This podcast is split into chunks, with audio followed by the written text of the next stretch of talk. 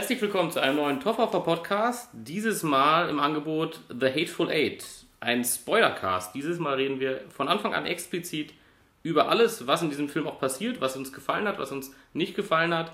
Also nochmal ganz in aller Deutlichkeit, wenn ihr den Film noch nicht gesehen habt und auch nicht wissen wollt, logischerweise, was passiert, dann jetzt ausschalten.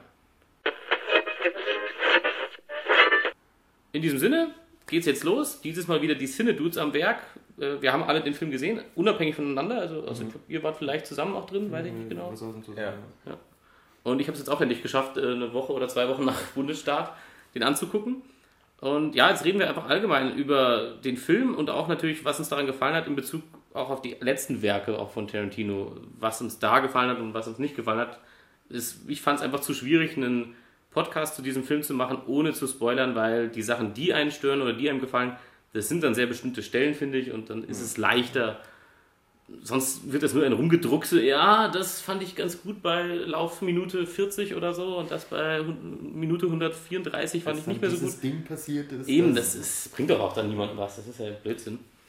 Aber ja, ähm, nur ganz grob, es sind angeblich acht Leute in dieser Hütte, die aufeinandertreffen und teilweise ja nichts miteinander zu tun haben, teilweise schon.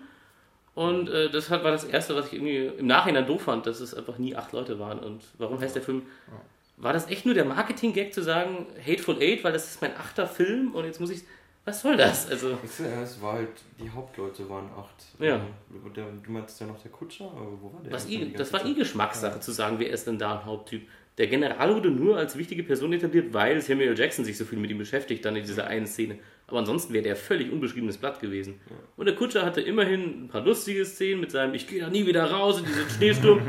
Und dann, Was, das, ist mit, was ist mit dem passiert eigentlich? Ich weiß es gar nicht. der hat auch das Blut gespuckt. Der Ja. hat doch dieses, Ah, der, ja, den, der hat den stimmt, Kaffee auch stimmt. erwischt und dann so, oh, Als ich, als ich ihn gesehen habe, so, boah, was ist denn jetzt? hey, ist auf Ah, einmal. ganz schöne Blutschwelle Vor allem, raus. weil er, er sitzt da so, es läuft ihm so ein bisschen runter, dass ich, okay, jetzt stirbt und dann auf einmal völlig aus dem Nichts kotzt er dieses Blut auf den Tisch. Und natürlich dann der Antussi voll in die Fresse. Ah.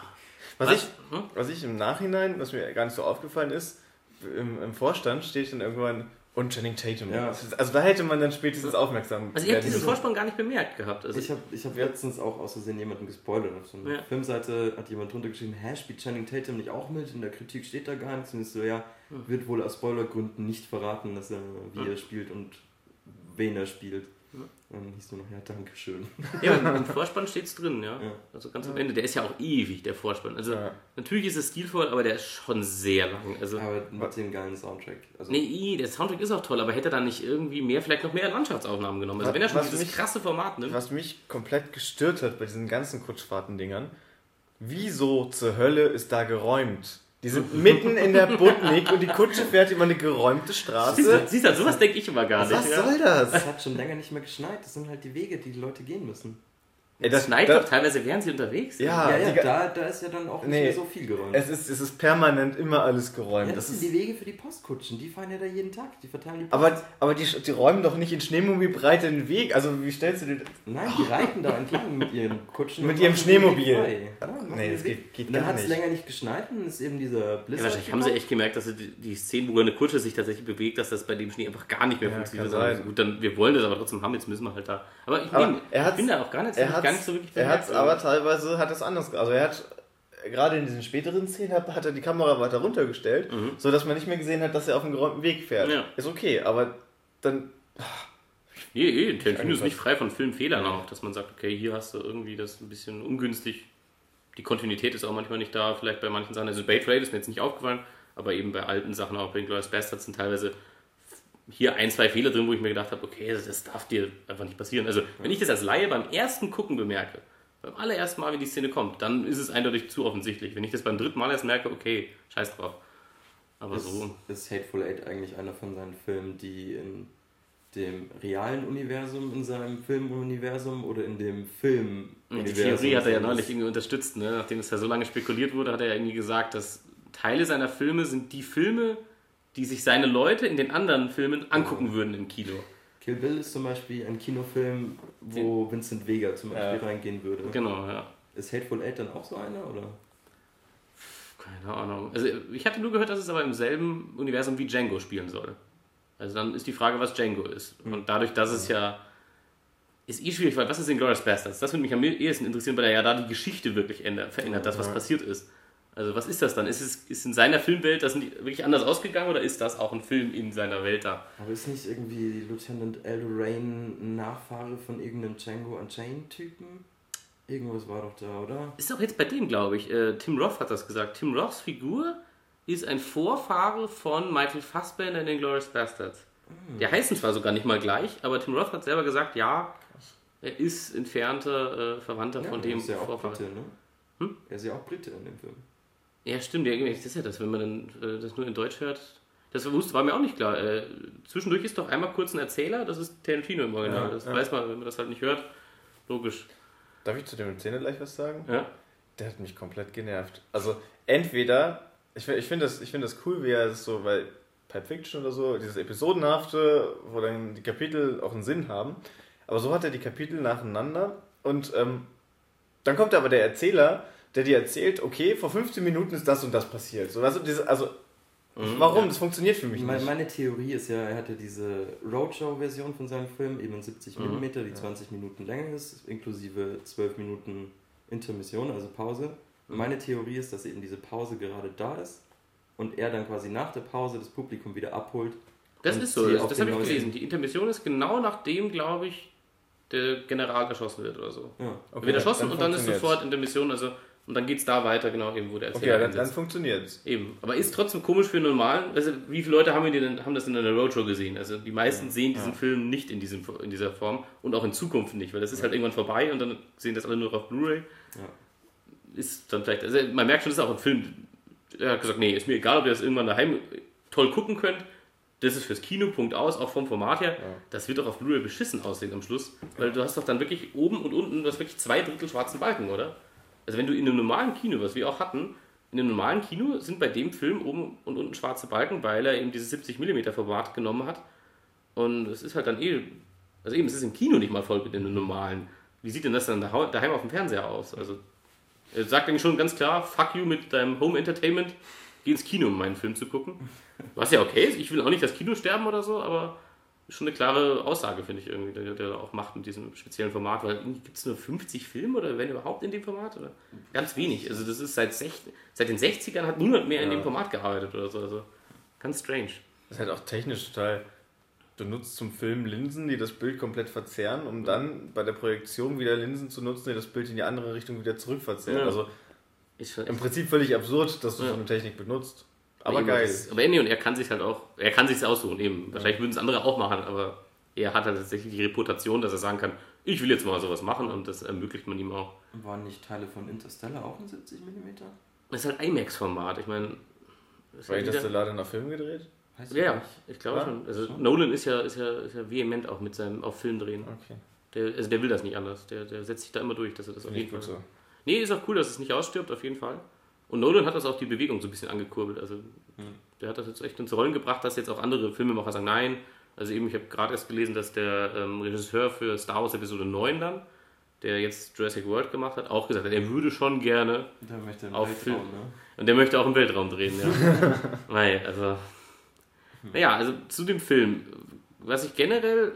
Also, ich finde viele Sachen auch gut in dem Film. Es wird vielleicht ein bisschen jetzt in diesem Podcast wirken, als wenn wir diesen Film nicht mögen würden, oder ich zumindest. Was aber nicht der Fall ist. Ich finde diesen Film nicht schlecht, aber es ist halt immer was, wenn man den Regisseur kennt und weiß, was er sonst so gemacht hat, gebe ich zu, dass ich natürlich das nicht ganz außen vor lasse und auch nicht lassen kann. Wenn ich weiß, jemand ist schon so und so gut gewesen, auch in bestimmten Sachen, wenn er dann diese Sachen nicht mehr drauf hat oder verbockt, dann ich, ich bemerke es zumindest. Also Ich ich finde find halt auch gerade bei dem Tarantino, äh, das ist halt jemand, der selber an sich einen hohen Anspruch stellt und generell einen hohen Anspruch stellt. Und wenn Ja. er quasi, also er selber geht mit, den, mit dem Anspruch daran und man selber, dadurch, dass der Tarantino dann mit dem Anspruch rangeht, geht selber auch mit so einem Anspruch da rein. Und ich finde, äh, das ist dann schon okay. Und ja. weiß nicht, wie du das siehst, ich finde, der wird dem teilweise nicht so ganz gerecht. Nee, also ich, ich habe dann lange drüber nachgedacht. Teilweise, glaube ich, ist auch eine Entwicklung einfach da. Also er verändert sich, was ja auch gut ist. Jeder Künstler verändert sich auch mit seiner Musik und so. Also ist ja auch logisch, dass ein Filmemacher sich verändert. Nur mir gefällt die Richtung nicht, so merke ich einfach. Mir gefällt die Richtung nicht, in die es geht. Und das war bei Django nicht ganz so stark. Also ich war einer der Leute, die in Glorious Bastards wirklich nicht sehr mochten. Und äh, dann war aber mit Django Unchained hat er sich mich wieder ein bisschen zurückgewonnen. Nicht komplett, aber es gab wieder Sachen, wo ich gesagt habe, okay, hier bist du wieder an manchen Stellen sehr, sehr in deiner Form. Und eben, ich bin nicht dagegen, dass er sich weiterentwickelt, nur eben mir gefällt die Richtung nicht so ganz. Ist zum einen die Brutalität in dem Film, also ich habe wirklich kein, also wir haben The Revenant gesehen und da war das absolut sinnvoll und wichtig auch für den Film, finde ich, dass es so hart gezeigt wurde, wie es war.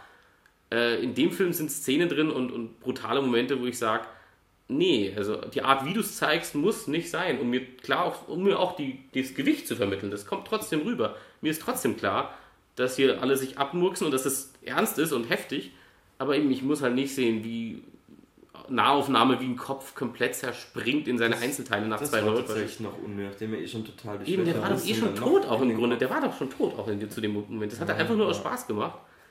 Und warum? Also gerade wenn man, deswegen habe ich auch am Anfang gemeint, wir reden auch so ein bisschen über die anderen Tarantino-Filme, weil wir natürlich da auch Referenzpunkte haben. Also eben in Pulp Fiction habe ich vorher erwähnt, dass da wird Marvin, glaube ich, heißt er, der auf der Rückbank sitzt, ins Gesicht geschossen. Marv, oder? Ähm, ich weiß nicht mehr. Auf jeden, ne?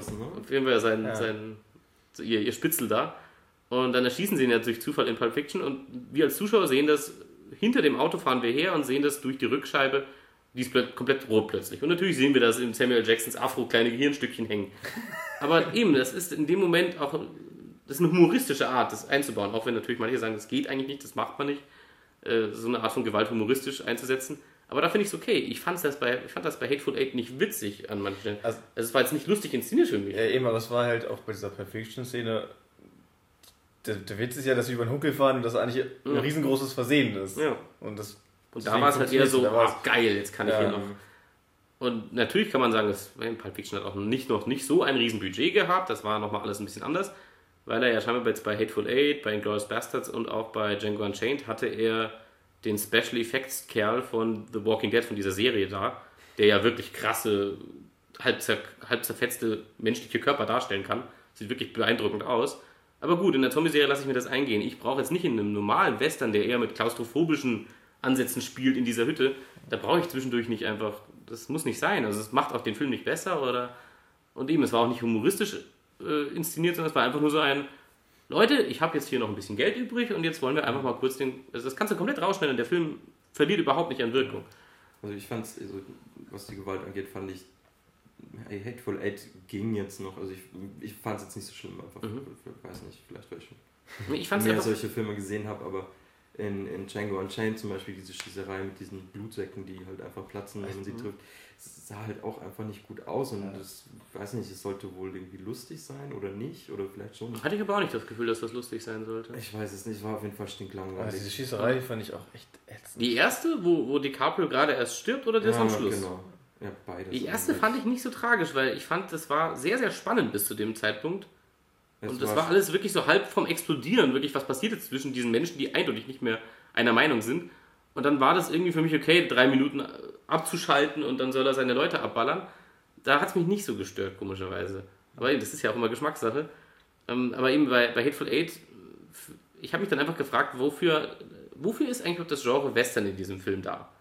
Er nutzt das, finde ich, überhaupt nicht. Es ist für mich kein Western, eigentlich. du könntest auch sonst Leute irgendwo eingeschneit lassen, okay, so wie Shining auch kein Western ist und trotzdem funktioniert, weil Leute sind einfach eingeschneit und trotzdem, und in Amerika ist es immer gut vorstellbar, dass das Stromnetz schlapp macht, weil es einfach ein bisschen mittelalterlich ist von der Qualität her. Und deswegen wäre das, also dieser Film würde voll und ganz in einem modernen Genre funktionieren, meiner Meinung nach. Und also er setzt sich ja auch viel mit dem Film The Thing auseinander und das ist ja auch kein Western.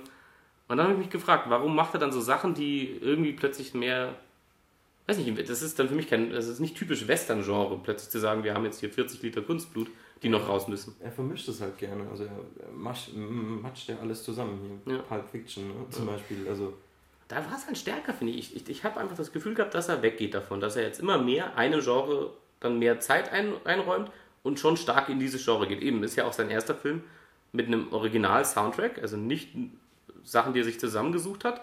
Schon zum Teil sind da ein, zwei mhm. Songs sind drin, aber Ennio Morricone hat eben einen Soundtrack beigesteuert, der wirklich für diesen Film gemacht wurde.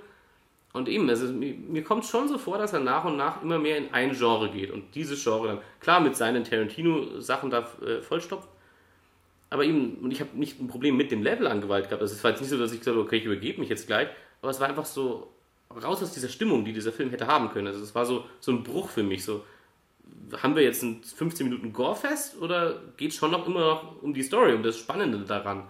Und das geht so ein bisschen, finde ich, verloren am Ende. Also, ja, vor allem die letzte Stunde, als ja. dann dieser Flashback kommt. Ja, der auch zu lang ist in dem Fall. Tatum, dann ist es dann irgendwie so, hm, okay. Ja. ja, manche Flashbacks sind so toll bei Tarantino-Filmen. Und der ist einfach zu lang halt. Also ist einfach die die Anime-Sequenz in Kill Bill Eben, ja. super. Richtig, richtig gut. Und hier eben auch wieder perfekte Parallele. In Kill Bill haben wir auch einen Flashback, wo wir auch wissen, dass auf jeden Fall Menschen sterben werden. Das ist uns auch hier klar. Wenn der Flashback in Hateful Eight kommt, ist eigentlich klar, hier müssen Leute sterben in diesem Raum. In Kill Bill macht er das dezenter und sagt, wir müssen das jetzt nicht alles zeigen. Wir zoomen raus mit der Kamera aus der Kirche und die sterben alle. Punkt aus. In Hateful Eight lässt er sich, keine Ahnung, 10 Minuten, wie lange dauert die Szene? Lässt er sich Zeit für dieses Geballer? Bestimmt eine Viertelstunde. Ja, vielleicht sogar mehr. am Anfang zu schießen dann. Eben. Und es ist auch nicht spannend. Also ich finde auch nicht, dass da eine Spannung aufkommt. Sondern man wartet eigentlich nur, ja, wann, wann, ist, wann geht's jetzt los? Oder ich meine, also die Figuren so an sich, also zu, vor, allem, vor allem die neuen Figuren und die Frau dann auch, die werden einem am Ende eigentlich relativ egal. Mhm. Also ja. durch, auch durch diesen Flashback mit Channing Tatum, das ist der mhm. Bruder von ihr und alle anderen opfern sich nur, um diese Tussi zu retten. Ja, also, eben. Es fehlt einem einfach so ein bisschen das Gewicht dabei. Man weiß nicht, warum also ich finde es gut, dass man nicht weiß, wer sie ist wirklich und was sie getan hat. Das fand ich bis zum Schluss auch, finde ich auch wirklich gut. Also ich finde sie wirklich eine coole Figur. Ich finde sie sehr interessant. Also auch eine verdiente Oscar-Nominierung meiner Meinung nach, weil sie wirklich mit dem bisschen, was ihre Figur eigentlich nur kriegt, mhm. wirklich viel macht. Also vor allem, weil Jennifer Jason Lee an sich einfach creepy ist. Ja. Das ist einfach eine Schauspielerin, die guckst du an, die ist einfach ein bisschen creepy. Und dann haust du ihr noch einen halben Liter Kunstblut ins Gesicht und dann wird es nicht besser. Also die sieht dann einfach noch unheimlicher aus. Frontzähne rausdreschen. Ja, eh. Die sah am Ende echt ekelhaft ja. aus. Ja. echt widerlich aus. Also das, das war mir teilweise zu hart dahin zu gucken, wie die, die ja. Zähne fehlen, dann hängt ihr irgendwie ein ganzes Gehirn im Gesicht. Von ja. ihrem Bruder. Von ihrem Bruder. ja. und wurde mit Blut angekotzt. Boah. Jetzt ist diese Steigerung. Also generell haben wir, glaube ich, eh schon angesprochen, äh, bevor wir es aufgenommen haben. Äh, dieses, er hat ein, zwei Running Gags drin in diesem Film. Und die möchte, das hat er ja manchmal auch drin. Und auch hier, und das sind zwei, und die funktionieren beide nicht bis zum Schluss für mich. Und ein Running Gag ist ja, das Tolle ist ja, dass der auch beim fünften Mal fast noch witziger ist als die viermal davor. Und da ist es genau umgekehrt. Der ist beim ersten Mal ganz gut und dann nutzt er sich immer mehr ab. Das ist ja. eines Mal zum einen die Tür, die immer wieder zugenagelt wird, ja, und der einfach so einen 45-Sekunden-Take nimmt. Wo diese Scheiße ja. immer und immer wieder, weißt du, das ist ich, halt einfach irgendwann nicht mehr. Ich fand auch, diese, auch mit der Tür, da kommen wir bestimmt gleich auch nochmal drauf, so generell auf die Dialoge. Mhm. Aber gerade bei der Tür, wie sie dann alle irgendwie wahllos komisch reinschreien, jetzt macht die Tür zu, einer, mhm. ein Nagel reicht nicht, das ist so, weiß ich nicht, das, hat da kommt nicht, gewirkt, ne? Ja, absolut, da kommt ja. nichts bei rüber. Beim ersten Mal fand ich es ganz nett. Beim ersten Mal dachte ich, okay, ist jetzt ganz lustig, dass man, dass alle so ihre geheimnisvollen Figuren sind, aber wegen dieser blöden Tür plötzlich, hey, mach die Tür zu. So, also frieren will niemand, egal ob er jetzt hier was zu verbergen hat oder nicht. Beim ersten Mal fand ich es wirklich okay. Und dann kam es nochmal. Und dann kam es nochmal. Und dann kommt es, glaube ich, noch. Es gibt viermal diese scheiß Tür. Ja. Und das ist halt nicht mehr witzig beim wär dritten Mal. Wäre vielleicht die Auflösung, wieso die Tür kaputt ist, überraschender gewesen. Ja, genau. Oder, oder aber das war ihm dann so, irgendwann klar, weil er so oft zeigt, war der gleich aber logisch. Das war halt, ja. ja. Hm. Nee, und der andere im Running Gag ist, dass Jennifer Jason Lee immer irgendwas in die Fresse kriegt. Also am Anfang, mhm. am Anfang einen Ellbogen und dann kriegt sie nochmal einen von Samuel Jackson in der Kutsche mit. Das war lustig. Ja, ja. Und dann, dann kriegt sie, glaube ich, das Essen in, in die Fresse, ja. wenn sie beim Essen sind. Ja. Und dann kriegt sie die erste Ladung Blut. Dann schießt man durch Kurt Russells toten Körper. Sie kriegt die zweite Ladung mhm. Blut. Dann kriegt sie die dritte Ladung Blut von ihrem Bruder. Von wem kriegt sie die Zähne ausgeschlagen? Äh, auch noch von Kurt Russell, glaube ich, ne? als er auf ihr drauf hockt und ja. ihr Blut ins Gesicht spuckt. Stimmt, das habe ich auch vergessen. Er spuckt das Blut ins Gesicht. Genau. Dann haut er ihr die Zähne noch raus und dann stirbt er. Und irgendwann denke ich mir halt so, okay, das, wann hörst du jetzt auf? Also ich meine, also auch dieses, das hängt aber auch damit zusammen, ich brauche auch nicht eine 5- oder 10-minütige Szene am Schluss, wie sie gehängt wird. Das ist jetzt Geschmackssache, dass man, dass Tarantino natürlich sagt, boah, wir zeigen in voller Härte, dass diese Frau jetzt ihr Ende findet, weil die für diesen ganzen Scheiß letzten Endes irgendwie verantwortlich ist. Okay, das macht er einfach gern ist ja dann auch schon ein klarer Abschluss als Zuschauer. Aber nicht in der Art, wie er es inszeniert hat. Ich weiß nicht, irgendwie, eben, das war mir einfach zu lang. Dann wird der Abraham Lincoln Letter nochmal vorgelesen. Abraham. Nachdem wir halt auch bereits da schon wissen, dass der auch kein Gewicht mehr hat. Also, wenn es da erst rausgekommen wäre, das wäre so lustig gewesen, wenn er dann plötzlich zu dem anderen sagt: Übrigens, ich habe den, den Brief nur erfunden. Ich ja. Hat überhaupt nie eine Bedeutung, es hat mir immer nur geholfen. Das wäre so ein netter kleiner. Witz am Ende gewesen, aber wir eine Stunde vorher wissen, dass der Brief sinnlos ist. Also mir, mir, hat, die, mir hat die Briefszene am Ende tatsächlich noch gefallen. Also okay. So, auch er, er, ich meine, er wusste ja, dass der Brief gefälscht ist und dass er ihm noch ein Kompliment gibt, dass es echt schön ist. Und er so, ja, danke, ich weiß so. so ich meine, mich wundert es eh, dass Samuel Jackson noch so lange lebt mit 10 Kilo Schrot in der Leistengegend. Ja, eh, vor allem, da blutest der aus wie ein. Schwein. aber, äh, ja. Das fand ich noch schön. Und auch die Musik, das, das war richtig Nee, es gibt schön. ihm, das, ich, das meine ich. ich. So, jetzt kommt man wieder runter von dem, also, ja. er, hat, er hat einen schon dann wieder runter, es war halt dann eben diese letzte Stunde, schon, ja. die eskaliert ist und dann damit hat er ihn halt wieder so runtergeholt und jetzt ist der Film dann langsam aus und ich, das fand ich nicht mehr schlecht. Also auch die Hangszene dann mit den Schneeschuhen, die irgendwie noch so Engelsflügel gegeben haben. Mhm. das fand ich auch gut. Ähm, also ich würde mir bei Tarantino manchmal einfach ein hartes Ende wünschen, so, so ein abruptes, ohne dass das du. Das macht er doch oft. Also ich guck dir die Bar-Szene an in den Glorious Bastards. Aber dann ist ja der Film nicht aus. Ich meine, das Ende vom Film. Er lässt eigentlich nie, also manchmal finde ich das erfrischend, wenn ein Film sich sagt, bam, und jetzt lasse ich dich hier richtig mit so einem Schlag in die Magengegend sitzen. Und gerade bei seinen Filmen wird es halt gehen, weil sie eh so hart sind. und nicht jedes Mal. Weiß sie eigentlich, dass ihre Tochter noch am Leben genau, ist? Genau, aber wenn man halt wieder sagt, Teil 1 von 2 und, und Teil 2 ist, da kriegen wir wirklich ein sehr ausführliches Ende ja. mit Badezimmer, wo sie weint. Natürlich hat sich die Figur das verdient. Aber manchmal denkt, vielleicht wäre es gut, wenn du uns ein bisschen knalliger einfach rausgehen lässt. Ich hätte es ja, tatsächlich noch gefeiert, wenn diese äh, die Gang gekommen wäre. Die. Ach ja, wenn, die, wenn diese 15 angesagten ja. Männer da noch gekommen wären, die nicht gekommen sind. Ja, was ja auch offen bleibt, ob, ja, eben, ob es die gibt oder nicht. Äh, nee, und eben, ich will nicht, das kommt so rüber, als wenn ich den Film hassen würde. Es gibt super starke Stellen bei dem Film. Absolut, Samuel Jackson an sich Hammer. Und das muss man Tarantino lassen. Er schreibt für Samuel Jackson, wenn er mitspielt, immer eine super Rolle. Er spielt also, immer mit, oder? Nee, er ist manchmal nur der, bei Inglourious Basterds ist er nur der Erzähler, bei Kill Bill hat er ja wirklich nur ein... Spiel das Piano. Eben, das ist ja wirklich minimal. Also selbst das, diese Minute ist auch cool. Und Samuel Jacksons Figur bei Tarantino-Filmen ist immer super toll. Die Dialoge sind gut, finde ich, zum Großteil sehr unterhaltsam. Also, das muss man schon sagen, er ist fast drei Stunden lang und ich habe mich jetzt nie gelangweilt. Also muss man betonen. Spielt fast nur in der Hütte und ich habe nie das Gefühl gehabt, ich will jetzt gehen oder so. Also, wo, ich, wo ich mal das dringende Bedürfnis hatte, rauszugehen, war, als die äh, Synchronstimme von Michael Madsen mhm. angefangen zu reden in der deutschen Version. Das fand ich richtig furchtbar. Ja, also ich fand die komplette Syn deutsche Synchro war irgendwie. Weiß ich nicht. Also das kann man vielleicht dem Film jetzt nicht so sehr vorwerfen. Ich habe ihn auch nicht auf Englisch gesehen, das muss ich unbedingt auch Keiner von uns, haben, oder du auch nicht, oder? Ich habe ihn auf Englisch. Du hast ihn auf Englisch gesehen, okay, stimmt. Ähm, aber die deutsche Synchro ist, ist Richtig kommt übel. nicht das rüber, was rüberkommen soll. Es kommt nicht rüber, wer woher kommt. Dieser Mexikaner hört sich an wie ein Russe. Ja. Und es ist einfach, auch, weiß ich nicht, wenn ähm, sie dann sich teilweise gegenseitig ansprechen, er rennt durch den Raum und entdeckt dann plötzlich noch jemand und sagt, Hä, wer bist denn du? Wo du denkst, das, ja. das funktioniert nicht. Das, also das ist. Nee. nee das, das, muss man nicht mal sagen. Hat der Tarantino überhaupt keine Schuld dran, niemand nee. von diesem Film. Ja. Also, und wir gucken, glaube ich, alle oft deutsche Synchros. Und im Großteil stört es mich überhaupt nicht.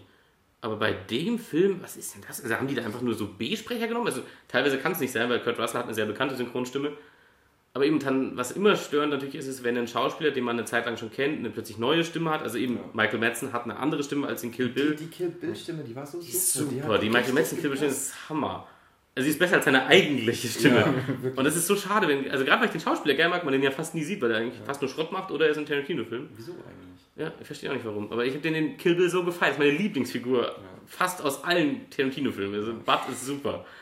Und das ist halt schade, wenn er den Mund aufmacht, ist so, oh fuck, der klingt ja ganz anders. Und dann versucht man sich das so, nein, ist jetzt egal, nicht auf die Stimme achten, nicht auf die Stimme achten. Ja, auch diese, und, aber, was, sollte, was sollten diese Zeitlupen sehen eigentlich? Das verstehe ich auch nicht bis zum Schluss. Das Weil das war nicht richtiges Zeitlupe. Manchmal bewegen sie sich zu schnell für das, was sie sagen. Das war genauso bescheuert wie in Django Unchained mit dieser VHS-Qualität plötzlich von diesen Rückblicken. Ach so, ja. Wo er die, die, die Dinge, es war ja mhm. dann echt untere, als hätte man eine VHS-Kassette abgefilmt. also, wieso ist das jetzt so schlecht? Also, ja, aber gut, vielleicht, weil es ein Rückblick ist. Ne? Ja, das ist Vergangenheit und deswegen sieht es einfach scheiße aus. Also. also, was mich noch richtig gestört hat, was auch scheiße aussah, war wahrscheinlich auch sein, hat er so gewollt, aber er hat irgendwann, als er, als sie auf dem Bett liegen, so ganz am Ende, hat er ähm, irgendwie so einen Vaseline-Filter genommen und um die Schauspieler hat er dann die Vaseline weggelassen, sodass der Hintergrund unscharf ist. Dann hast du da so eine Aura drum gehabt. Das, das macht er immer. Ja. Das macht, gibt's in jedem Film von ihm. Mhm. Das Aber jetzt wirklich in so gut wie jedem Film Dann sah das echt richtig Und das ist das, das Problem, so glaube ich, warum. Ding, ja, kann sein. Immer in seine Filme als, als, als Hommage einbaut. Und das ist das Problem, warum er so, so klar und so hart kritisiert bei Tarantino, weil er so klare und harte Muster hat. Und deswegen, eben bei einem Nolan kann ich jetzt nicht immer genau sagen, was mir jetzt gefallen hat und nicht. Oder warum es mir nicht gefallen hat, weil es einfach also eben, weil, weil die filmische Illusion bleibt. Und bei Tarantino bringt er dich schon regelmäßig dazu, zu analysieren und regelmäßig zu sagen, okay, und jetzt diese Szene sticht auch jetzt heraus, jetzt analysiere ich die für sich genommen. Und das macht man bei normalen Filmen nicht, wenn man eigentlich sehr im Fluss drin ist. Auch der, der Rückblick von Samuel Jackson. Mit die Szene, die mich am meisten stört, weil ich finde, das war der Grund, warum ich, warum ich eigentlich gedacht habe, warum ist jetzt noch ein Western-Genre? Du mhm. willst eindeutig was, was machen, was überhaupt nicht im Western-Genre etabliert ist, zumindest nicht zu meinem Wissen. Äh, eben diese Szene, wo er dann diesen Kerl angeblich, vielleicht hat er es auch nicht gemacht, aber an sich diese Szene auch zu filmen und das komplett so drin zu lassen und zu sagen, das ist jetzt, jetzt soll ich noch irgendwie, also ich war einfach aus dem Film raus in dem Moment, wenn er erzählt, dass er diesen äh, Kerl dazu Oralsex zwingt. Ja, das ist, das Samuel Jackson hat das super gespielt ja. und auch wie er da steht und lacht, das passt super zu, zu ihm, aber nicht in diesen Film. Und dachte, was soll das jetzt? Also, aber generell, die Flashbacks finde ich sind in dem Film nicht aber, so gelungen. Aber wie er schon sagt, äh, du stellst dir jetzt bestimmt vor, wie er diesen ja. harten, schwarzen Schwanz irgendwie lutschen. irgendwie saß man da und. Ja, ja, ja. ja. klar. Das, das, das, ja. Okay, und ich hätte mich, hätte, mich jetzt überhaupt nicht gewundert, wenn man zwischendurch den harten schwarzen Schwanz gesehen hätte. Ja. Das ist für, also man sieht ja den anderen Kerl auch nackt. Das fand, ich, das fand ich. Aber das ist erst der zweite Pimmel, den man in einem Tarantino-Film sieht. Und einmal sieht man echt nur den Ansatz. Aber das, okay. das fand ich witzig gemacht, weil du ihn erst die ganze Zeit lang nur von der Seite siehst und denkst, okay, das zieht ja jetzt durch und dann kommt so bumm, Boom, direkt die Frontalaufnahme. Penis! und das Gekicher ist losgegangen. ja, wirklich. Nee, wie gesagt, der Flashback war auch ein bisschen äh, ähm, einfach ein Bruch vom Stil her, aber halt ein Bruch, der. Also eben, das ist ja auch ein Stilbruch in Kill Bill, diese Anime-Sequenz reinzunehmen. Aber, aber sie passt im Gesamten dann wieder. Ja, Wir sind im japanischen Raum und so. Ja. Es passt halt ins Gesamtkonzept, aber der Rückblick hat für mich halt überhaupt nicht gepasst. Hm. Aber natürlich, es gibt super Figuren teilweise. Jennifer Jackson Lee ist super, Samuel Jackson ist Hammer in dem Film. Auch Walton Goggins, den man ja nicht so, also der war der, der Sheriff, der, der Mannix. Ja, ja. An sich eine super den Figur. ich auch tatsächlich. Eben, hatte eine miese Synchro, absolut schlimm, aber er selber hat das toll gespielt, finde ich. Und eben eine interessante Figur. Obwohl der Rassismus ein bisschen komisch war. Also irgendwie, das haben sie am Anfang ganz klar gemacht. Er ist, er ist auch rassistisch, weil muss man ja sein, wenn man aus den Südstaaten ist. Mhm. So als wenn kein Mensch aus den Südstaaten nicht rassistisch sein könnte. Manche Leute werden da auch einfach geboren, nur so als Info. Manche Leute suchen sich nicht aus. Und, äh, aber dann wird es halt einfach fallen gelassen. Also gut, klar, ja. es gibt dann auch was Wichtigeres plötzlich in dem Film, als noch sich gegenseitig anzu, anzukeifen. Aber es wird halt auch nicht mehr, so am Schluss ist schon sehr Buddies geworden. Also es, wird, so. es wird halt der Rassismus gar nicht mehr erwähnt. Wenn du, ja. Also es wäre halt was anderes noch gewesen, wenn er dann quasi so den Rassismus bewusst fallen gelassen hätte mhm, und ja. du mitbekommst, okay, er lässt seine Vorurteile fallen. Genau, er lässt seine Vorurteile fallen, weil es ist, sind halt gerade zusammen in einer scheiß Situation, aber es ist halt aber gar, halt so gar kein Thema mehr. Einmal. Also ich ja. habe auch in dem Moment nicht verstanden, als Samuel Jackson ihm eine Waffe in die Hand drückt und sagt, du hilfst mir jetzt, nur weil du fast von dem Kaffee getrunken hättest. Ich habe in dem Moment gedacht, das kann alles komplett inszeniert sein. Ich hätte ihm jetzt keine Knarre gegeben. Am Ende ist es der Typ. Fand ich lustig, dass er da so, ne, sagt, ne, ich vertraue dir jetzt, du, du bist auf jeden Fall keiner von den Bösen. Habe ich nicht verstanden, als er das gemacht hat. Aber trotzdem hat der Film super Szenen und auch diese, an sich in dieser einen Hütte das spielen zu lassen, war echt, also ich fand ihn nicht langweilig, überhaupt nicht. Ich fand den Film unterhaltsam, aber es ist halt wirklich ein reiner Unterhaltungsfilm. Es ist, man darf über den scheinbar echt nicht zu viel nachdenken. Und ja. es gab schon Tarantino-Filme, wo ich mir gedacht habe, oh, okay, da gibt es Ideen drin, da kann ich drüber nachdenken, eben auch mit diesem, zum Beispiel Pulp Fiction, der Koffer wo man nie wissen wird, was ist das, was, ja. was ist das eine Seele oder was auch immer. Ich kenne die Theorien, ja, die Seele. Ja, eben, dass es eine Seele von Martin, Marcellus Wallace ist ja. und solche Sachen, das hat er irgendwie nicht mehr drin in seinen letzten Filmen. Also auch in Django Unchained ist das nicht drin, in Glorious Bastards hat sowas nicht. Ja, dieses Mystische. Das finde ich ein bisschen schade, genau, so ein bisschen, er darf ruhig ein bisschen abgedreht werden, weil das mhm. mag ich ja. Das, das hat Kill Bill nämlich auch so geil gemacht, genau. mit Pai Mei oder Pai Mit dieser Finger-Explosionstechnik, die ja auch völlig das absurd ist. echt cool. Aber das macht er nicht mehr, deswegen habe ich das Gefühl, er geht mehr in ein Genre rein aber letzten Endes weiß er dann nicht so ganz, also fühlt er sich dann nicht so ganz wohl. Ach, ich möchte dann doch ein bisschen was anderes machen, aber dann macht das nicht richtig, dann zieht er es nicht durch und sagt ganz klar, Leute, das macht ja alles keinen Sinn und das hat auch keine Kontinuität in der Zeit, in der Epoche, wo ich spielen lasse. also eben, Rassismus das wirkt so, als hätte er noch ein paar Sachen für Django Unchained übrig gehabt. Ja, genau. Und packt sie jetzt einfach in Hateful Eight ja, noch rein. Ich habe wirklich gemerkt, okay, den, den, den ersten Teil hat er wohl recht nah an Django Unchained genau. geschrieben genau. und dann je weiter irgendwie, man hat je weniger Liga zum Beispiel gesagt. Ja, genau. Wird, am Anfang, eben, am Anfang kommt es locker 30 Mal vor und dann wird es Ich glaube, desto, desto länger ist der Film dann auch, also ist Django Unchained schon her. Ich glaube, man merkt so wirklich, wann er was geschrieben hat. Also kommt einem echt zuvor, ja. Also, dass er dieses Thema dann nicht so richtig mehr drin ja. haben wollte, aber gesagt hat, ach, hätte sich, hätte sich ein bisschen mehr Zeit nach Django nehmen sollen, glaube ich. Oder einfach, schon, ja. einfach wirklich was komplett anderes wieder. Weil das hat er eigentlich immer gemacht. Ja, eben. Ich glaube, also, zwischen, was war das? Was war das zwischen Jackie Brown und Pulp Fiction oder so? Irgendwo sind mal sechs Jahre dazwischen. Ja, Jackie kein, Brown, kein, nächstes kein Kill Bill, glaube ich. Eben, also da sind, irgendwann ist mal ein langer Abschnitt dazwischen, wo er nichts gemacht hat. Und manchmal schade. Natürlich ist es schön, immer wieder mal einen Tarantino zu sehen. Manchmal ist es auch nicht verkehrt, so wie auch Nolan, sich mal ein bisschen mehr Zeit zu nehmen und zu sagen, okay, dann. Zumal er sagt, er macht nur noch äh, zwei Filme jetzt, dann soll er doch das auf 20 Jahre ausbreiten, weißt du? Dann wird es vielleicht auch gut. Als ob, er, als, als, ob er jetzt nur noch zwei Filme Vor allem, wer nimmt, ja, wer nimmt denn jetzt noch irgendeine Regisseur zu machen und bla bla bla. Also, und ja, Serien zählen für ihn nicht zu seinen Filmen. Ah, also, ja, super. Dann macht er jetzt einfach 40 Serien und dann macht er die letzten zwei Filme, ja klar. Ja. Nee, vor allem nicht, nachdem Steven Soderbergh da auch äh, nicht konsequent war, was auch nicht schlimm ist, dass sie nicht konsequent sind. Ich nehme das jetzt erstmal überhaupt nicht mehr ernst. Alle kommen ja. zurück und alle machen weiter. Und Tarantino wirkt auch nicht so, als wenn er am Ende seines Schaffens wäre. Nein, also er experimentiert ja nach wie vor. Manchmal gelingt es, manchmal nicht. Wie alt ist denn der? Er ist doch maximal 50. 53 oder so. Das ist auch nicht wirklich alt. Er wirkt nur manchmal so, weil er sehr altklug ist, wenn er so seine Interviews gibt und seine Aussagen und seine, wirkt, seine Reden. Der wirkt wie ein totaler Voll. Das muss man echt mal betonen. Also Tarantino als Mensch wirkt so unsympathisch. Ja, also, wow. Ich möchte, glaube ich, mit dem echt nichts zu tun haben. Nee, eh. Ich finde aber, das merkt man auch so in den Filmen, so der mit seinem Fußfetisch, ja. mit seinem Klebebandfetisch, du denkst, denkst schon, dass dieser Typ eigentlich komplett. Nee, er ist auf jeden Fall ein Freak. Natürlich kommt da deswegen auch diese Filme bei raus, aber ja. immer wenn er an Mikro gelassen wird und improvisiert ja. reden soll, nee, da denke ich immer, nee, schreib dir eine Rede, mein Freund, du kannst mhm. gut schreiben, aber red nicht einfach vor dich hin, da kommt echt nichts Gutes bei raus. Wie war das mit seinem, bei den Golden Globes, äh, das Ghetto der, der, äh, der Filmkomponisten, also, war dann gut, dass Jamie Foxx danach auf die Bühne gegangen ist und nur das Wort Ghetto wiederholt hat und ihn einfach nur angeguckt hat. Ghetto. Du fandest das ernsthaft die richtige Wortwahl, wenn du von Filmkomponisten redest, irgendwie das Wort Ghetto zu wählen. Und eben, also privat ist ja wahrscheinlich ein kompletter Depp, aber... Hat er bei den Golden Globes nicht auch gesagt, irgendwie so, dass Morricone jetzt endlich einen Golden Globe äh, gewinnt für seinen Film? Also ja, ja, genau, irgendwie sowas. Ja, okay. ja, generell, Morricone war ja scheinbar auch nicht so begeistert, erstmal wieder mit ihm zu arbeiten, nachdem er. Irgendwie gab es da was wegen Django Unchained oder so, wo er Musik von ihm verwendet hat. Und sie hatten da schon miteinander Kontakt, mhm. irgendwie wegen dem Film. Genau, ich glaube, ein einziges Stück hat, er, hat Morricone geschrieben und er hat das dann für Django Unchained hergenommen. Es ist nicht wirklich für Django Unchained geschrieben, aber es wurde noch nie verwendet. Mhm. Und da hatten sie scheinbar Kontakt und Morricone war erstmal nicht so begeistert, nochmal mit ihm zu arbeiten. Wollte eigentlich, eigentlich auch nicht und hat sich dann letztendlich aber dann doch dazu überreden lassen. Und Gott super Film, dieser Soundtrack ist toll ja. und passt auch zu diesem Film ganz toll. Auf jeden Fall. Also das ist allein schon wert. Die, eben, es ist gut geschrieben. Also es gibt, ich will, will es einfach mehrfach betonen, dass es wirklich mehr als genug Vorteile gibt. Und wenn man Tarantino ansatzweise mag, finde ich auch nicht, dass man diesen Film auslassen sollte. Nein. Nee, ich nee, finde nee. ihn wirklich nicht schlecht. Also ich habe gesagt, der Film ist wirklich nicht schlecht. Wir mussten jetzt leider kurz unterbrechen, falls das ein bisschen komisch für euch klingt. Aber ich habe einen Anruf bekommen von einer, einer armen, alten, verwirrten Frau, die den falschen Anschluss erwischt hat.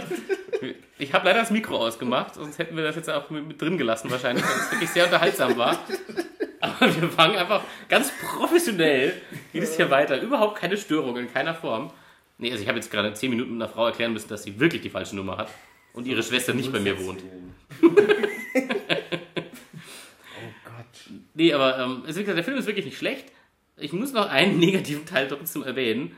Ist jetzt nicht super tragisch, aber Channing Tatum in dem Film, also generell mal, muss man betonen, ich finde Channing Tatum ist sowieso sehr überschätzt. Ich sage nicht, dass das ein unsympathischer Mensch ist oder irgendwas, aber er hat halt gar keine Ausstrahlung. Und ich finde, das ist halt irgendwie wichtig als Schauspieler. Du musst eine Ausstrahlung haben. Seine, seine, seine, seine, seine wie heißt es, Manager wollen ihn ja irgendwie, glaube ich, ein bisschen pushen, so mit diesem Hail Caesar. Jetzt eben äh, Hateful Eight. Er will ja als ernst genommener Schauspieler irgendwie wahrgenommen Ja, tolle Projekte, wo er dabei ja. ist. Das braucht man keine Ist ja auch okay, wenn man das ich glaub, sich entwickeln will. Nee, ich, ich, will ja. auch ihm das gar nicht absprechen. Ja. Das ist super für ihn. Es ist wie mit Jai Courtney, der in jedem Film dabei ist. Der ist wirklich schlecht. Also muss man differenzieren. Channing Tatum ist ja nicht schlecht. Nein, Jai Courtney ist wirklich schlecht bisher und ist auch in jedem zweiten Film irgendwie drin, komischerweise.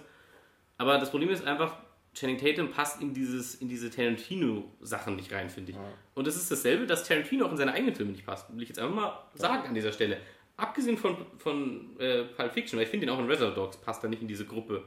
Äh, aber bei, bei, Pulp Fiction ist er lustig. Jimmy mit seinem Kaffee. Mhm. Das finde ich ganz witzig. Ja, weil dann nicht er selber ist. Eben. Ja. Und sonst aber bei Django Unchained hat mich das auch so aus dem Film rausgebracht. Also ja, er trotz, ja. dann ist er ganz am Schluss und er ist auch fast als wenn er das absichtlich machen würde, hatte er so ein ganz schlechtes Cowboy-Kostüm an. Wirklich wie so ein Kind, das zum Fasching geht. Mhm. Und natürlich war das lustig, dass er dann mit Dynamit in die Luft gesprengt wird, aber eben ähnlich wie mit äh, Channing Tatum jetzt, ich finde, er passt einfach nicht rein. Er hat einfach kein ausdrucksstarkes Gesicht. Vor allem, wenn man so Schauspieler anguckt, die auch ein bisschen verlebt aussehen. Michael Madsen sieht wirklich aus, als wenn er saufen, saufen würde. Nicht, dass ich das unterstellen will, ich weiß es nicht. Aber er sieht so aus. Ja. Und auch Tim Roth hat ein sehr eigenes, fast nagetierhaftes Gesicht. Und mhm. die haben alle so ganz eigene Gesichter, diese Schauspieler, die er hat. Und Samuel Jackson ist einfach jemand, der sehr viel Ausstrahlung hat. Also wenn der da ist, der Präsenz. In der sehr viel ja. Präsenz. Und, und das bricht dann so, weil dann Channing Tatum plötzlich auftaucht. Und man muss halt sagen, es kommt schon auf die Rolle an. Wenn er der Kutschenfahrer gewesen wäre, hätte, hätte mich das nicht gestört. Aber er ist halt der, der Boss dieser Gang. Das Witzige ist ja, ich meine, wir haben, den, wir haben das im Vorspann ja gesehen, dass Channing Tatum da ist und Tobi und ich haben halt einfach schon gelacht. Also wir haben den Namen gesehen und haben schon gelacht. Eben, so und es sagt halt schon irgendwie alles aus, finde ich. Ja.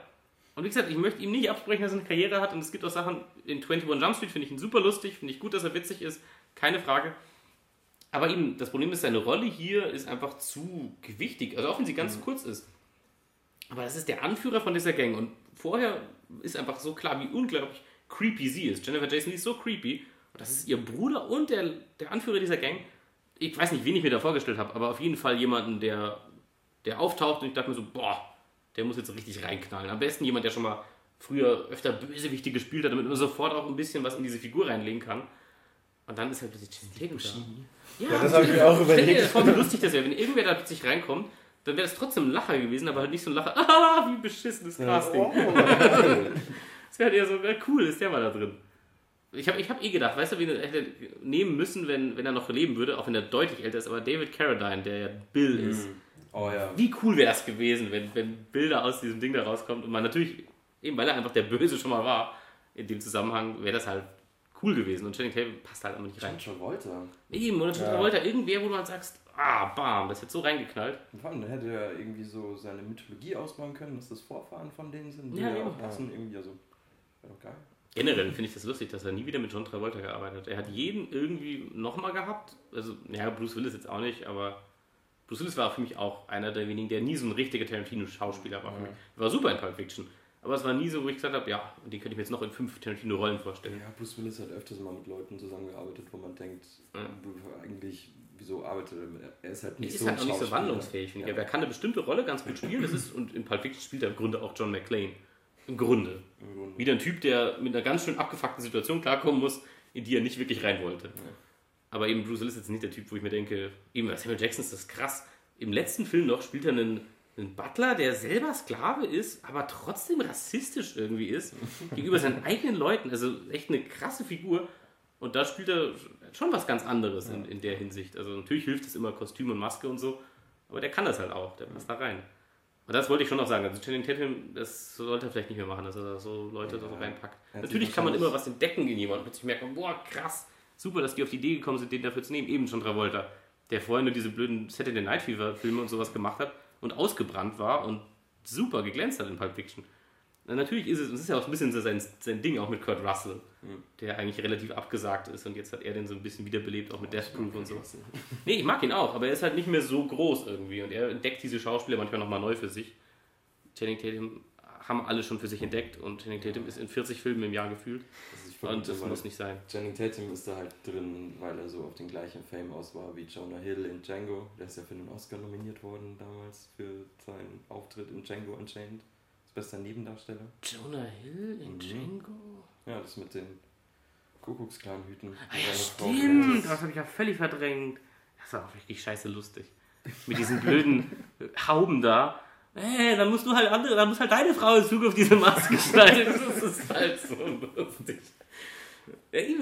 Also ich fand, mir hat auch ein bisschen der Humor gefehlt. Irgendwie hat er den eigentlich immer drin, selbst bei sehr ernsten Themen. Ich fand auch zum Beispiel. Ich fand ihn nicht so witzig einfach. Dieses, der Humor, den, den er versucht hat reinzubringen, der war nicht so witzig. So. Ja, sie wird hängen, wo sich dann eine Stricke hinhält, irgendwie. Ja, äh, so kleine Momente, aber ja, kein richtiger Lacher. Ja, okay, man hat es auch im Trailer, okay, kann sein, dass es auch daran lag, aber auch trotzdem so generell so. Wahrscheinlich hat er sich so total auf diesen mega guten Türgag verlassen und gesagt, ey, der haut rein. Die Leute schmeißen sich weg, wenn wir zum dritten Mal die Tür zunageln. Und der hat halt gar nicht gezündet. das, halt das, Timing hat einfach, also man ja. hätte den bestimmt cool umsetzen können, aber das Timing hat nicht so wirklich gepasst. Ich weiß einfach nicht, ob die Schauspieler ein, einfach nicht so ja, ein komödiantisch talentiert, talentiert, sind, aber...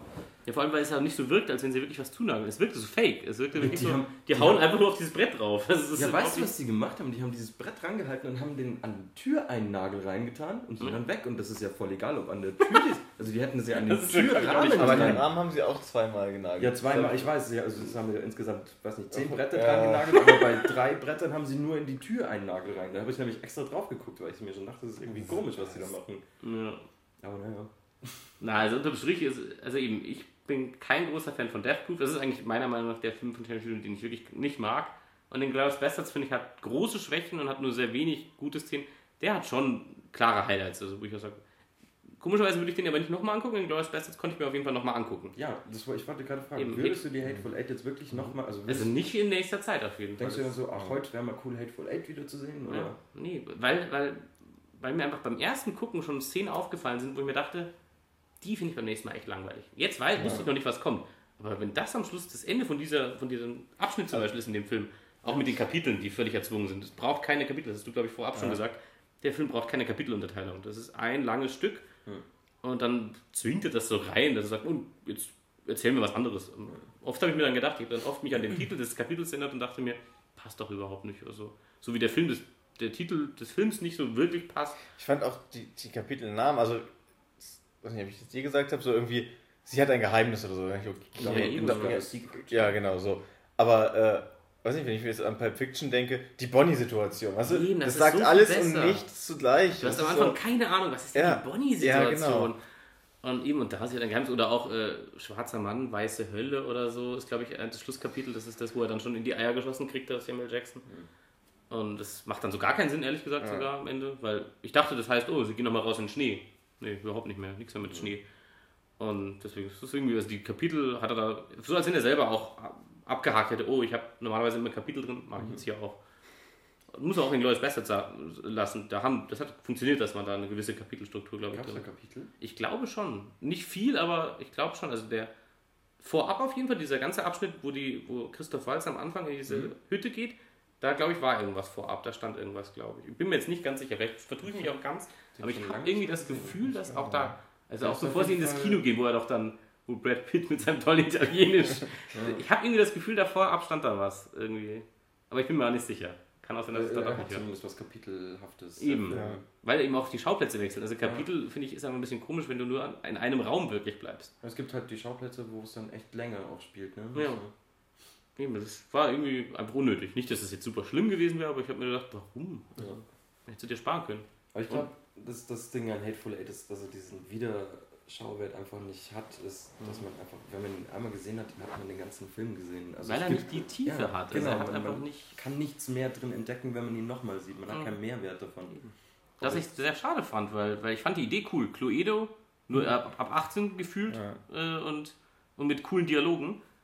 Und, aber eben, das war halt auch ein bisschen schade. dass man Dialoge auch nicht so mega cool. Also ich fand das kann er deutlich besser.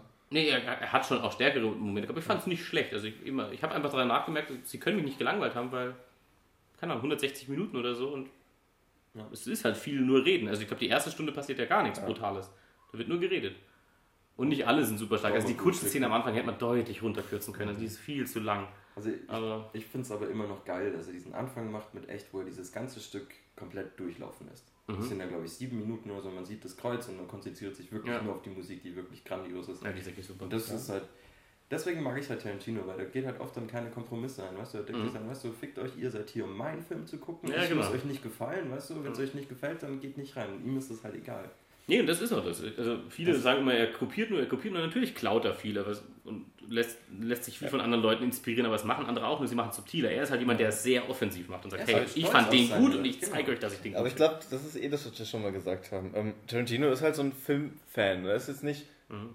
da haben wir letztens schon äh, eine krasse Diskussion gehabt, ob, ob er wirklich, ob, was er macht, ist das Kunst in dem Sinne von Kunst, dass du sagst, okay, du setzt dich hin und hast irgendwie eine Vision und schaffst da irgendwie krasse Kunst oder ist das mehr so, du bist ein Fan und äh, willst das, das, Medium Film ehren und äh, ja, nimmst dann Ding, genau und nimmst dann das, was du was du selber als Fan vielleicht bei anderen Filmen gut gefunden hast, ja. nimmst das alles, tust das in einen Topf und machst ja. dann dein Werk draus. Genau. So und das ist das wird ihm halt oft sehr negativ ausgelegt. Ich finde es nicht schlimm, weil andere machen okay. das auch und sie machen es halt subtiler, aber das ist mir egal letzten Endes. Also, ja und? Dann ist es halt so. Also das ist der Standardspruch in, in jeder Form, wenn es um Kunst geht. Es war alles schon mal da. Jeder kopiert heute nur noch. War alles schon mal da. Aber ja und, das ist ja nicht schlimm. Man interpretiert halt seine Art davon.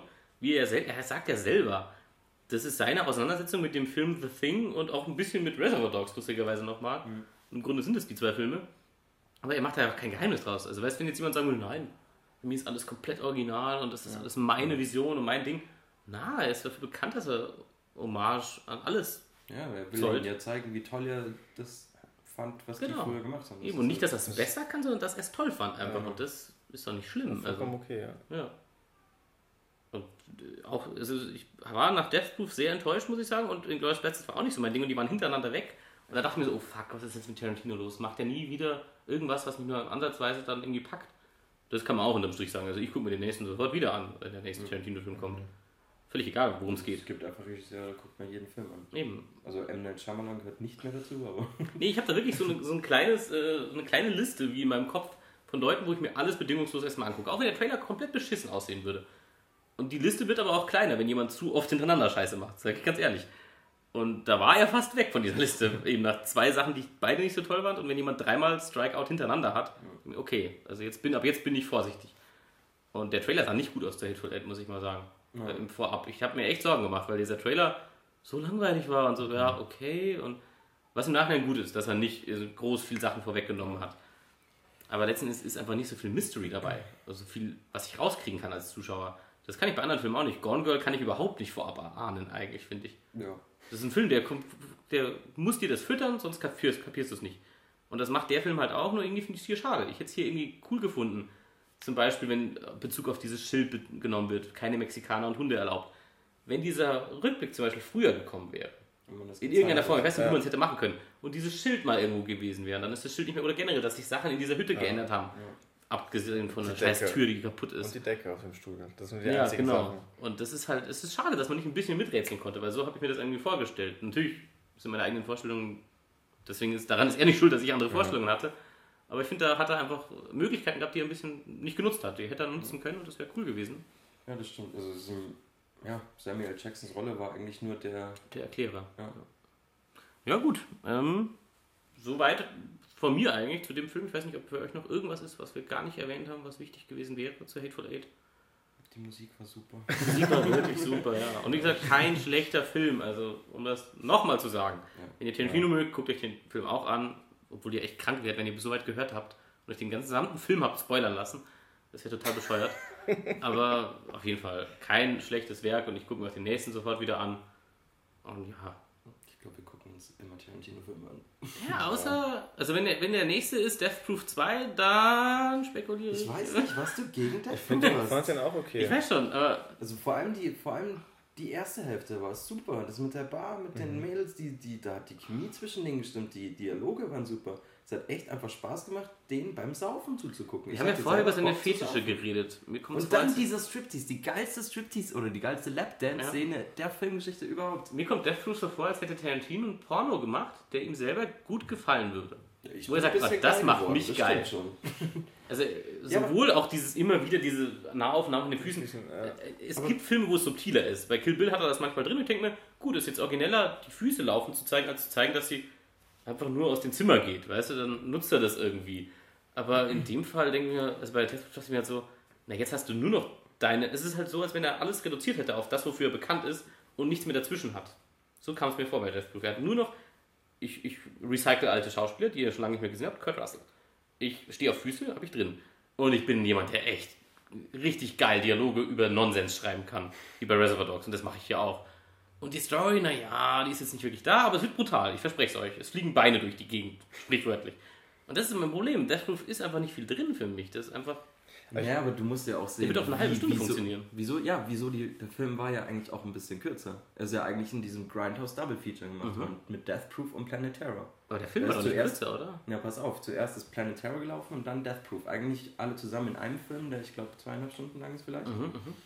Das ist aber nicht gut angekommen in Amerika, also ja. haben sie für Europa eine längere Version von beiden Filmen gemacht. Ach so, das Deswegen ist Death Proof länger. Mhm. Aber eben, es ist ja, das ist alles eine, eine, eine Hommage an diese B-Movies, an diese, diese mhm. ich weiß nicht, wie heißt es denn? Aber das ist doch immer, er hat doch immer eine Hommage an B-Movies, auch an B-Movies. Aber nicht in Ausmaße mit, mit, mit, mit verbrannten Filmen und, und Szenen, ja. die, die, die fehlen und eben alten Schauspielern, die in B-Movies mitgespielt haben. Ja. Also ich finde den Film. Es war mir zu. Es, es, es, mir war es zu direkt. Also, wenn ihr in Kill Bill dann kurz mal den Moment hat, keine Ahnung, wenn sie durch das Holz schlägt und dann geht die Kamera plötzlich ganz stark an und sagt, das ist wie in den alten Jackie Chan Filmen. Das ist ein Moment. Und bei Deathloop kommt es mir halt so vor, als wenn er es die ganze Zeit hat. Also wenn er, also wenn ich wirklich mitschreiben könnte und den Minutentakt äh, seine ganzen Tribute und sonst was drin habe Und das ist mir dann, ich möchte dann schon noch einen eigenen Film von ihm haben. Nur weil er was gut findet, finde ich in Ordnung, dass er es recycelt. Aber ich möchte trotzdem noch was Neues von ihm sehen, als, als Filmemacher oder als Drehbuchschreiber. Und das finde ich ist bei der Film am wenigsten, zumindest in seinen Filmen. Ich finde, dass er in anderen Filmen mehr originelle Elemente mit reingemischt hat in ja, seinen Film. Das ist nicht sein bester Film, das ist, das ist ganz klar, aber ich finde, also viele mögen den Film einfach komplett gar nicht und ich verstehe halt nicht wieso, weil. Ich glaube, er ist für viele einfach, wie du schon sagst, zu, also es ist zu, also es ist wirklich die, die Story und so, es ist sehr dünn gesät. Der Inhalt ist schon. Ist halt Overload einfach. Sehr reduziert, vollgepackt mit anderen Sachen. Das ist doch dann Hateful Eight auch, oder? Dann ist doch Hateful Eight der Death Proof des Westerns, oder? Das Finde ich aber nicht, gerade weil er Sachen nicht macht, die ich eigentlich von dem Western erwartet habe. Eben, er also bricht es schon. Ich kann jetzt ehrlich gesagt auch nicht wirklich einen Also eben, wir haben keinen Showdown zwischen zwei Typen, die sich gegenüberstehen und dann zieht einer schneller oder so. Haben wir schon, aber wirklich klein mit diesem General, wo man von Anfang an weiß, dass er nicht so schnell ziehen wird. Weil es ist ja unfair, der alte arme Mann, der da hockt, der Rassist ist, ja, man muss betonen, nicht der arme alte Mann, der ist ein scheiß Rassist und selber schuld, dass er über den Haufen geballert wird letzten Endes. Aber er hat schon so ein paar Sachen drin, aber er hat nicht dieses, ich weiß nicht, es ist mir zu reduziert bei Death Proof. Er ist halt zu, so wie als wenn man einen normalen Kinofilm genommen hätte und gekocht hätte und dann wäre alles verdampft, was an neuen Sachen drin wäre. Das ist nur noch die harte Essenz von Tarantino drin. Und vielleicht war mir das zu anstrengend für anderthalb Stunden. Eben, der dauerhafte Filmgrain war mir vielleicht zu viel. Das, das war aber auch nur im ersten, also in der ersten Hälfte extrem, in der zweiten nicht mehr so. Aha, okay. Als dann die zweite Gruppe Mädels aufgetaucht ist. Und das Lustige ist, da macht er eine Sache in Death Proof, die ich jetzt bei anderen Filmen gerne gehabt hätte, und da macht er sie lustig, weil das fällt mir gerade an bei Death Proof. Da macht er ein hartes Ende. Und mhm. komischerweise gefällt ja. mir bei dem nicht. Das ist eigentlich wieder widersprüchlich. Ja. Bei Deathproof gefällt mir das nicht, dass er. Also vielleicht auch, weil mir das Finale an sich so. Ja, das ist, nicht, das ist so Verfolgungsjagd ist nicht mehr. Toll gemacht. Also mit dieser Stuntfrau, die auf diesem Auto draufhängt und das ja, ist nicht gefällt, ist, ist toll gemacht, keine Frage. Aber, Aber es ist halt so, Okay, und jetzt ist er tot und jetzt. Achso, er ist eigentlich schon im Arsch. Aber wir hauen jetzt noch vier Minuten Komm, auf den drauf. Dann lassen wir noch Hillary, wie Rosario Dawsons ja. High Heel in seine Fresse runter. Das ist doch geil. Das ist doch mal ein Meine Lieblingsstelle in Death Proof ist, äh, wo er, glaube ich, ihn winkt oder so, wo sie schon echt angepisst sind und dann schießen sie ihm in die Hand. Ja, so. Na, wo, und sein Schrei so, ah! das finde ich super. oh, Ladies, hat echt Spaß gemacht. Oh, fuck, die kommen nach. Nee, ist geil. Ich, war, ich, hatte, ich hatte echt richtig Spaß, als ich den Film gesehen habe. Vielleicht auch, weißt du, was auch so ist? Ich finde die, die, die Frauenfiguren in Death Proof auch sehr platt. Und er ist jemand, der gute und interessante weibliche Figuren schreiben kann, wie bei Kill Bill. Mhm. Die Braut ist so, eine, so eine berühmte Figur auch geworden, eigentlich, über seinen Film hinaus. Und dass er coole, starke, immer auch Jennifer Jason Lee ist in Hateful Eight nicht komplett wehrlos, auch wenn sie die ganze Zeit angekettet ist, sondern sie hat schon, also sie gibt Kontra und scheißt sich auch nichts, wenn sie das dritte Mal in, die Fresse kriegt und sagt sie immer noch ihre Meinung. Und das sind schon, und ich finde bei, ich kann dir nicht, sag mir einen Namen von einer Figur aus, aus diesem, aus diesem Death Proof. Egal, ob die ersten Mädels gleich sterben oder die zweiten. Jungle Julia. Okay. Stimmt, da ist wirklich eine Jungle Ich hätte es jetzt auch nicht sagen können, wie eine heißt. Und Shana Banana gibt es auch noch. Aber es sind schon eher so ein, so ein Mischmasch. Es sind so also es ist jetzt nicht eine, die sich so raushebt oder. Ja, es ist halt die erste Gruppe ist halt relativ, relativ wehrlos. Die ist halt ist ja okay, um zu sagen, dass er, dass er ein Psychopath ist. Die zweite ja. Gruppe ist halt dann. Mit denen hätte er sich mal besser nicht angelegt. Also aber wenn man überlegt, dass er jetzt hier acht Figuren hat in Hateful Eight und acht Figuren trotzdem jedem irgendwo eine Story gibt. Klar, dem General zum Beispiel sehr, sehr wenig, aber jeder kriegt eine Story. Natürlich ist der viel länger, der Film. Braucht man nicht reden. Natürlich ist das nicht ganz fair. Aber bei eine richtig eigene Story kriegt doch keine von den Frauen. Die sind halt Buddies. Natürlich, natürlich. Vielleicht habe ich den so falsch in Erinnerung. Ich habe das überhaupt nicht mehr die, die, so wahrgenommen, dass da irgendwie. Es wird echt viel angedeutet, was mit, also wieso die Beziehung zwischen denen. Also ich. Echt? Ich kann deine Kritik nicht so ganz Wir haben ja eh eventuell einen Tarantino-Marathon ja, vor und ja. ich gucke ihn mir auch nochmal an und lass mich gerne überzeugen vom Gegenteil. Ich sage nicht, dass ich da, dass es nicht sich ändern könnte, aber der war halt sehr enttäuschend für mich beim ersten Mal. Nachdem ich halt von bis dahin jedem Tarantino-Film völlig geflasht war. Hm. Gut, in dem Sinne, mehr haben wir auf jeden Fall, glaube ich, echt nicht mehr zu sagen. Das war jetzt unsere Analyse des Schaffens von Tarantino anhand von Hateful Eight. Und in dem Sinne bis zum nächsten Top of Our Podcast. Tschö. Ciao. Ciao.